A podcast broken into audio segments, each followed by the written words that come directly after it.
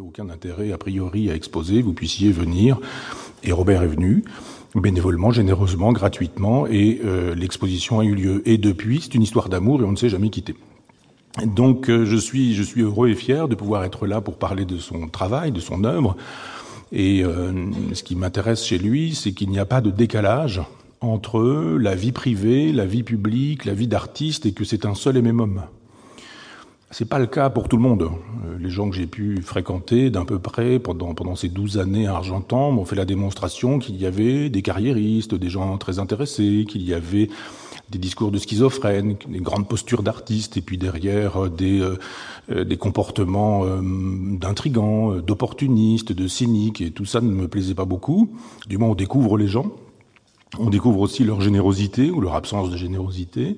Et il y a chez Robert une cohérence absolue entre la vie, l'œuvre, la peinture, le peintre, l'artiste, l'homme, ses fragilités, ses forces, ses fulgurances. C'est un seul et même homme, et ça, c'est rare.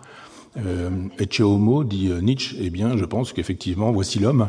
Et c'est cet homme-là qui, m'a plu, et je suis heureux et fier d'être son ami. Ceci en guise d'introduction, je souhaiterais euh, balayer largement l'histoire de, la peinture, l'histoire de la représentation, de la figuration, euh, pour que je puisse euh, placer euh, Robert dans le décor et montrer quelle place il occupe dans la peinture aujourd'hui et dans l'histoire de la peinture.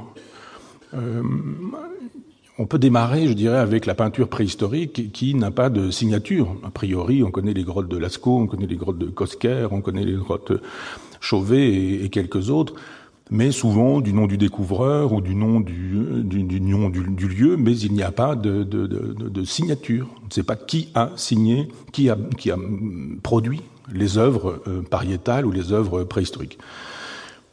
Je me suis dit aussi un jour que c'était assez singulier à l'époque où les hommes marchaient en tribu, c'est-à-dire qu'on se déplaçait au pas d'un homme, on n'allait pas très très loin, et eh bien dans des mêmes euh, moments, et dans des lieux géographiques extrêmement séparés, évidemment pas reliés par des voitures, des trains, des TGV, des avions, etc., et bien dans les mêmes, euh, dans les mêmes temps, euh, dans les mêmes histoires, donc, mais dans des géographies différentes, et bien on dit la même chose.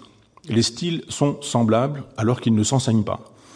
Aujourd'hui, pour l'architecture, c'est évident, les architectes font la même chose sur toute la planète, mais ils sont abonnés aux mêmes revues, ils sont sur Internet, ils se connaissent tous, ils se copient tous, et euh, on peut comprendre pourquoi il y a un style international.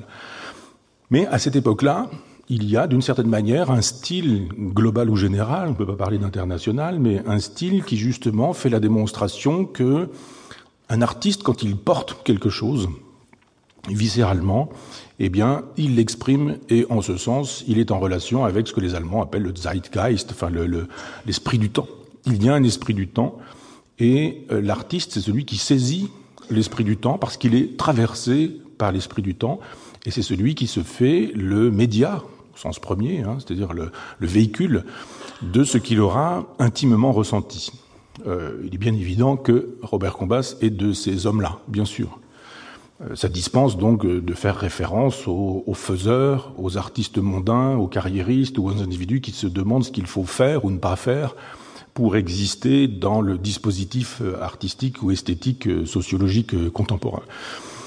Il y a donc un art euh, préhistorique, et euh, cet art préhistorique, j'ai été 20 ans prof dans un lycée, je disais toujours à mes élèves que c'était par facilité aussi qu'on parlait d'art préhistorique, tout comme aujourd'hui on parle d'art tribal ou d'art nègre, mais on n'est pas très sûr qu'il s'agisse d'art vraiment. Ou alors, il faut prendre soin de définir le concept d'art et dire que c'est à partir de ce que l'art est devenu que euh, nous pouvons penser l'art préhistorique comme un art préhistorique. C'est un art sans signature, disais-je tout à l'heure, mais c'est pas forcément non plus un art qui vise à produire le beau. Il y a un art d'avant le beau et il y a un art d'après le beau. Je vais vous dire lesquels, bien sûr.